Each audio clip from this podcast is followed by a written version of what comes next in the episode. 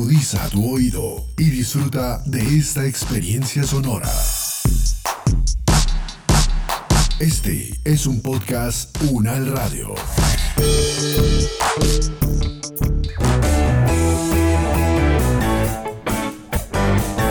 Salud Unal, contigo. Escuchar, aprender y compartir información de calidad sobre bienestar.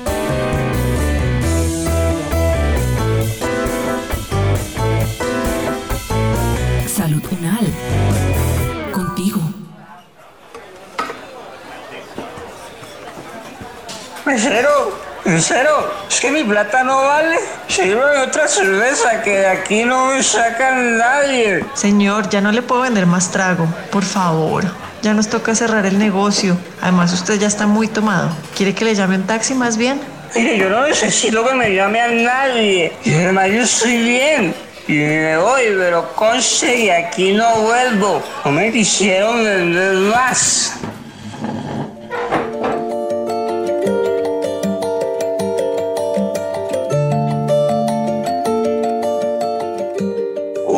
No, qué dolor de cabeza tan tenaz. No me acuerdo ni cómo llegué a la casa. Jorge, tenemos que hablar. Esta situación no puede seguir así. Ya no aguanto más que llegue borracho casi todos los días de la semana. Sus hijos y yo no nos merecemos esto. Ay, Cristina, usted siempre con la misma cantaleta, qué pereza. No es así, Jorge. Realmente llevamos mucho tiempo soportando esta situación. Así que si no buscas ayuda profesional, nos separamos. No te estoy amenazando, es una decisión tomada.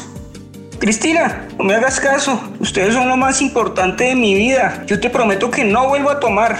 Que voy a buscar ayuda. Necesito hechos. Para empezar, podría escuchar este programa de la Universidad Nacional. Es sobre cómo superar una adicción. Le podría servir mucho.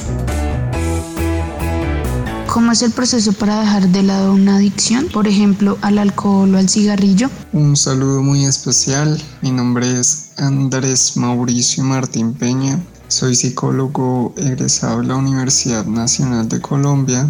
Tuve la oportunidad de trabajar por un tiempo aproximado de tres años en una organización dedicada a la prevención y el tratamiento de las adicciones específicamente en lo que tiene que ver con sustancias psicoactivas. En el caso de las adicciones a sustancias psicoactivas, mm, me atrevería a decir que, que hay tres, tres, elementos fundamentales allí. El primero de ellos, el que se, se conoce como la, la, etapa de la desintoxicación. Digamos, lo, lo que se hace un poco es como eliminar la sustancia del organismo de forma segura, ¿sí? logrando pues evitar una reacción adversa producto de, de, de, los síntomas de la abstinencia. Esto se hace a partir de fármacos ¿sí? que logran pues minimizar y pues en algunos casos mitigar completamente estos estos síntomas, pues para que la persona pueda continuar su proceso, pueda dormir, pueda alimentarse normalmente, ¿sí? y, y ya nos permite la entrada a lo que es propiamente un trabajo psicoterapéutico, un proceso de rehabilitación que puede ser eh, internado o, ambulatorio dependiendo pues de, del caso particular de, del cuadro que presenta la, la persona y que es propiamente pues un trabajo de, de, terapia individual, de terapia familiar, grupal, o sea, es un, un, número importante de actividades donde se trabaja todo, todo lo que tiene que ver con, con lo mental, las ideas, lo comportamental, las emociones, las actitudes, es todo, todo un trabajo psicoterapéutico bien, bien robusto, ¿sí?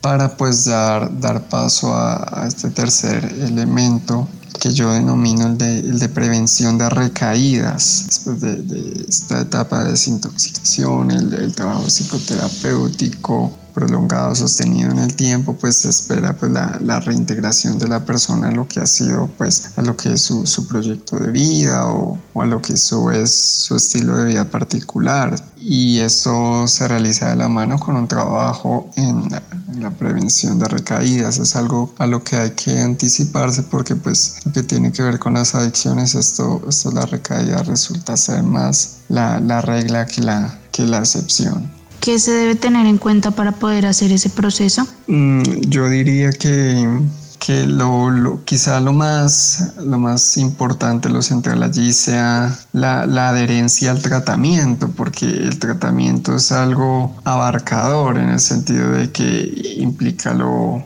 lo individual, implica lo familiar, implica lo, lo biológico, sí, porque generalmente un, tratamiento, un buen tratamiento, pues está acompañado, es un trabajo interdisciplinar, ¿no? Donde especialistas en este campo, psiquiatras, médicos que acompañan este, este proceso, al igual que, que especialistas en, salud mental, psicólogos, el acompañamiento de, enfermería, la terapia ocupacional, profesionales de deporte, de la actividad física, digamos, todo esto ha mostrado ser de mucho provecho, de favorecer un, un tratamiento, pero todo eso podríamos resumirlo en la, en la adherencia al tratamiento, que sería como lo fundamental allí.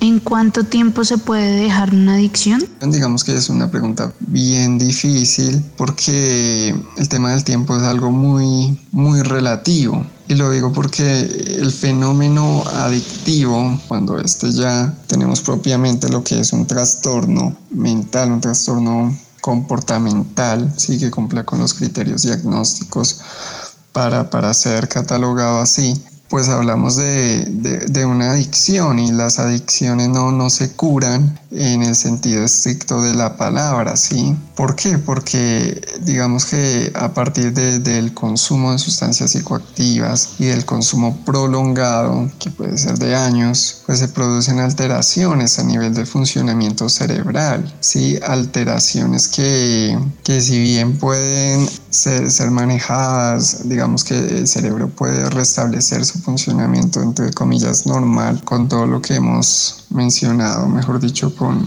a partir del proceso de rehabilitación, pues esto se da de manera parcial, nunca hay un restablecimiento del funcionamiento cerebral total después de, de, de haberse desarrollado una adicción. Digamos que hay personas que logran controlar esos síntomas de la, de la adicción en un tiempo que, que puede ser de, de, un par de meses, sí, mientras que para otras puede con temas de recaídas, de, digamos, ya con un proceso particular, situaciones que se presentan, estresores que, que pueden favorecer el consumo, diferentes factores, pues puede tomar mucho más tiempo. Entonces, decir que que se requiere X, Y número de meses o, de días para curar una adicción es es decir una mentira, no es algo, no es algo certero, ¿sí? Digamos que también es importante mencionar aquí el tiempo que generalmente toman los programas de rehabilitación que la fundación la que participé digamos que eran de aproximadamente cuatro meses 16 semanas refiriéndome pues a la, a la fase de, de, internado porque pues posteriormente viene todo el trabajo en prevención de recaídas terapias ambulatorias y a readaptación pues a,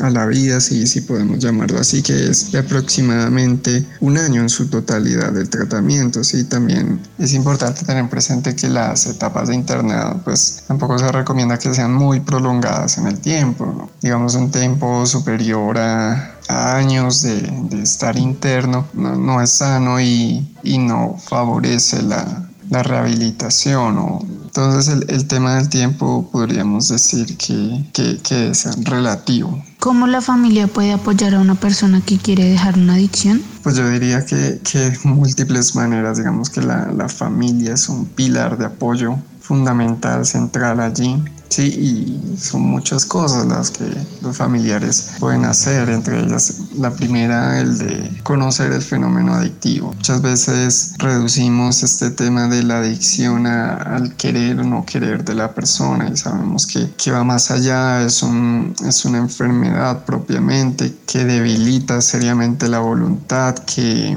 produce unos cambios a nivel del organismo y a nivel cerebral que hacen que, que esto trascienda el simple querer o no querer, que es una enfermedad y por esto es importante conocerla para darle pues el lugar que esta, que esta requiere como familiares de, de la persona que presenta una adicción. Eh, otra cosa que es importante y se ve mucho en el caso de, de los jóvenes, los adolescentes que entran en carrera activa es el, el tema de ser permisivo, de salvarlos, de quitarles la oportunidad de que ellos asuman su responsabilidad, ¿no? Muchas veces ellos toman cosas eh, sin permiso precisamente para, para consumir, para participar de escenarios de consumo y nosotros a veces le ocultamos esta información a nuestra pareja, a los otros familiares, entonces estamos siendo permisivos. Nosotros en Colombia tenemos una, un término coloquial que define esta, esto muy bien y es el de ser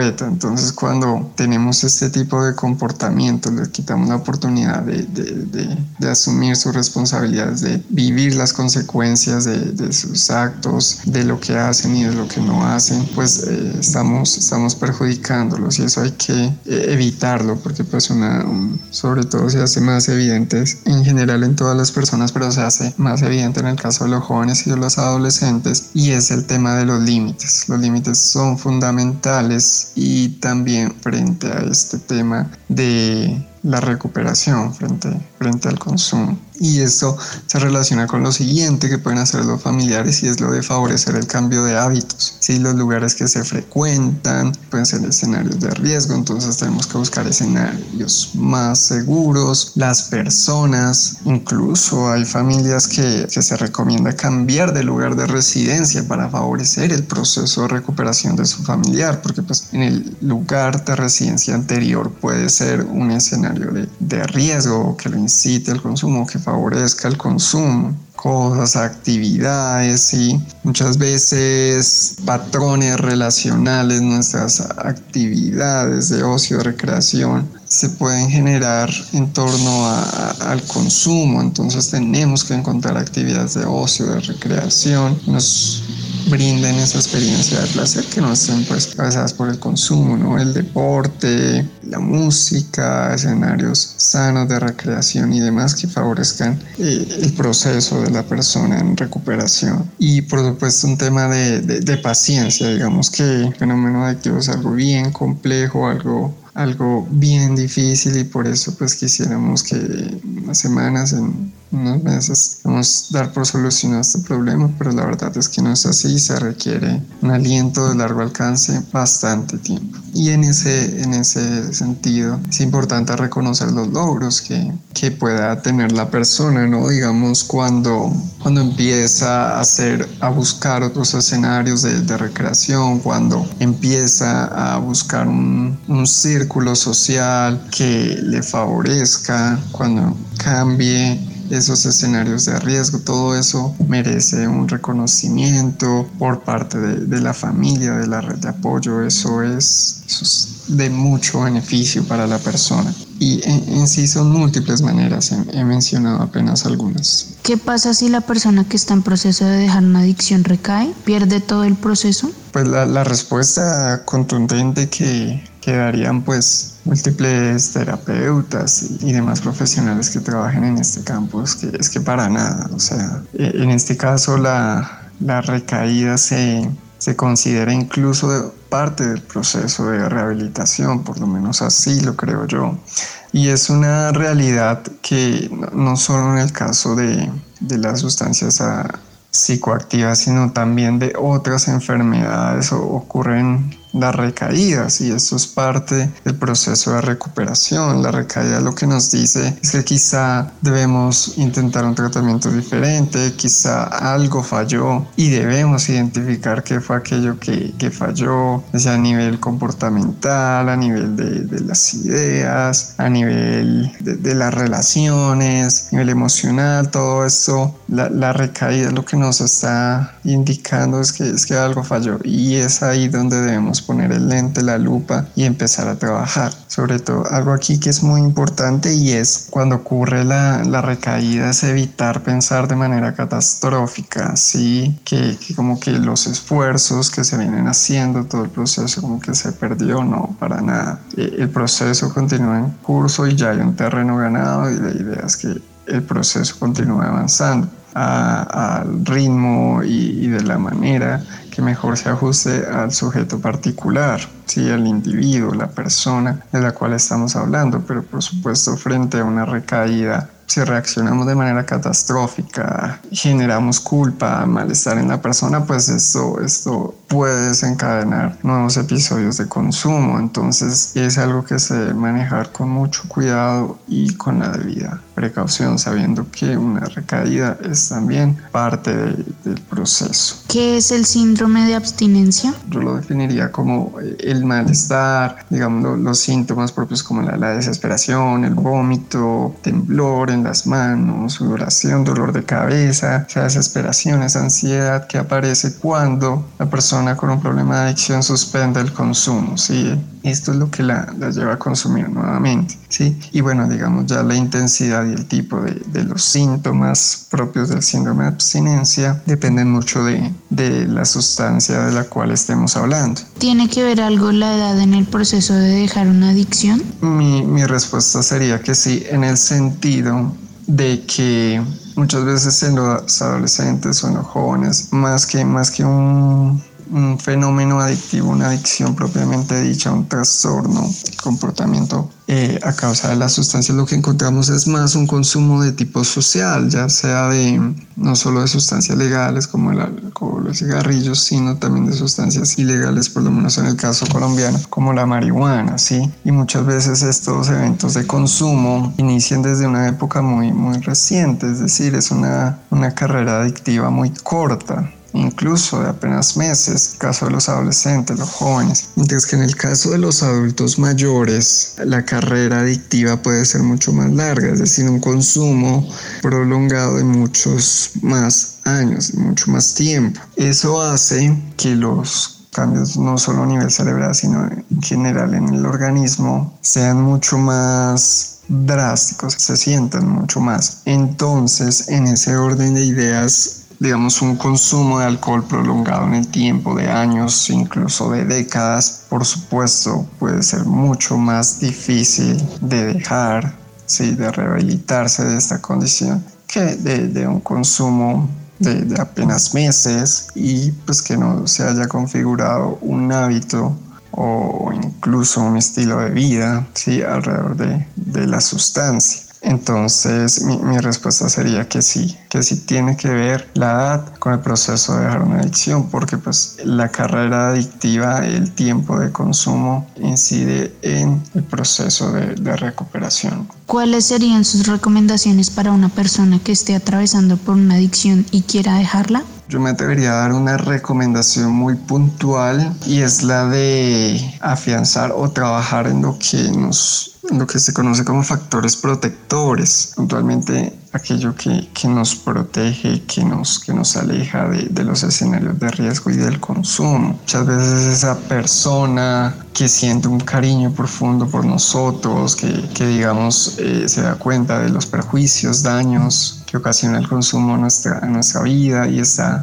y está muy al cuidado, muy al tanto de nosotros. Muchas veces es esa persona, el factor protector, que no es uno solo, nunca es uno solo. Muchas veces son esos familiares que funcionan como, como esa red de apoyo dispuesta a, acogerte, a, a, favor, a apoyarte en tu proceso de rehabilitación, a favorecer que asistas, a participar de las actividades para que haya lugar. Sí, muchas veces ese, esas actividades, la música, es ese deporte, el que nos, nos emociona, el que nos atrae, el que nos motiva y el que nos mantiene seguros y alejados de, del consumo y de escenarios de riesgo. Sí, muchas veces es un sueño, una meta abandonada que que quizá hemos dejado pasar y que nos gustaría retomar y que nos apasiona de sobremanera a tal punto de alejarnos del consumo, de protegernos de este. Muchas veces son esas redes de apoyo, esos amigos, ese grupo, en algunos casos tiene un tinte espiritual, un tinte religioso, en algunos casos tiene un tinte académico, un tinte cultural, artístico, pero esas redes de apoyo también son de, mucho provecho para que una persona que esté atravesando por una adicción pueda,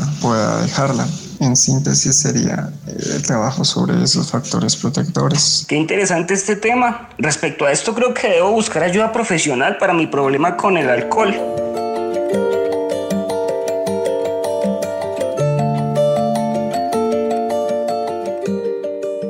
Es el momento de que cada uno desde sus hogares aporte en el cuidado de su salud y de su comunidad. Es tiempo de sumar.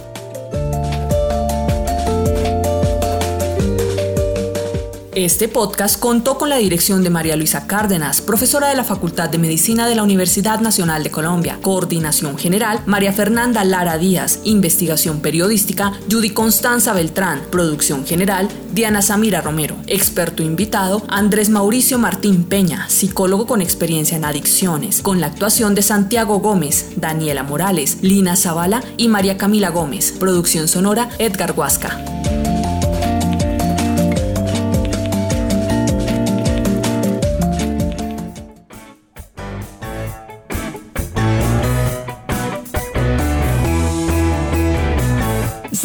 Contigo es una producción de la Facultad de Medicina de la Universidad Nacional de Colombia en alianza con UN Radio. Salud.